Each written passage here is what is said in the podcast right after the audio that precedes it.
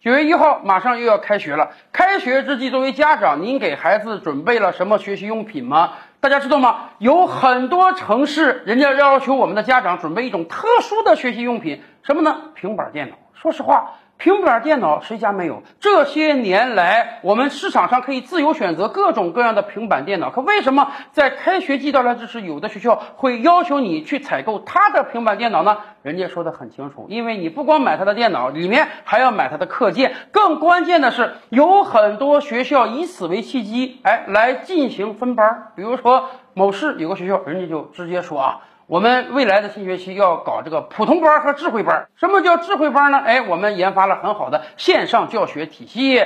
你必须得买我这个平板电脑，才能使用我这个线上教学体系。你掏钱买了我这个电脑，你就能进入到智慧班。当然了，老师还会暗示说，这个智慧班就有点像以前的快班。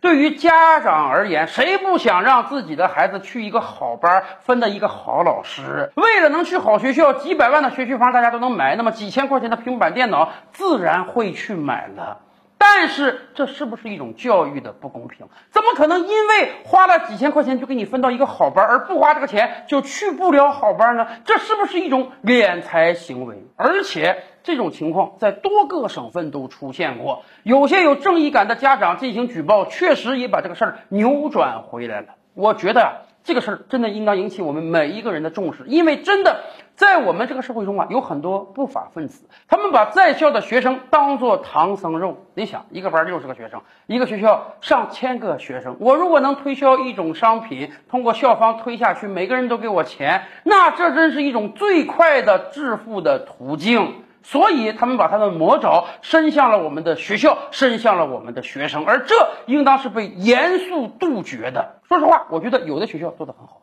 有的学校三令五申跟老师讲，在各种家长群也好，开家长会的时候，坚决不许跟家长推销任何产品，连练习册都不可以。当然，也不可以进行各种代买的活动啊、团购的活动啊，通通不行。为什么？学校就是学校，学校是我们学习的地方，学校是每一个学生生长的地方，而不是这些犯罪分子敛财的场所。所以，我们真是建议各位家长在开学之前看看。校方也好，老师也好，有没有这样不正确的要求？如果有，我们建议大家赶快举报。